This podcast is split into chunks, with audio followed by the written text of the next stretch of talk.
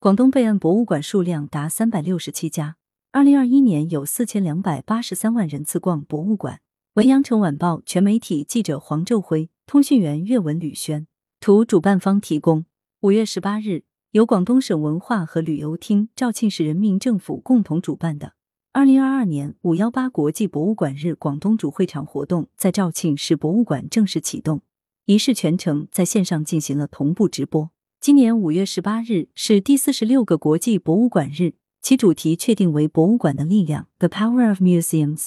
强调博物馆拥有影响人类世界的巨大潜力和强大能力，呼吁各界共同建设更美好的未来。在启动仪式致辞中，广东省文化和旅游厅党组成员、副厅长、广东省文物局局长龙家友提到，截至二零二一年，全省共有备案博物馆三百六十七家，其中国有博物馆两百四十七家，非国有博物馆一百二十家，博物馆数量稳步增长。全省有国家一级、二级、三级博物馆八十二家，数量居全国第二位。疫情影响之下，全省博物馆在做好预约、错峰、限流等防控措施的前提下，继续提供高质量的展览和教育活动。二零二一年，全省博物馆免费开放比例达百分之九十五点一，举办陈列展览两千六百八十二个，接待观众四千两百八十三万人次。启动仪式上，广东省文物局公布了二十五个二零二二年广东省弘扬社会主义核心价值观主题展览。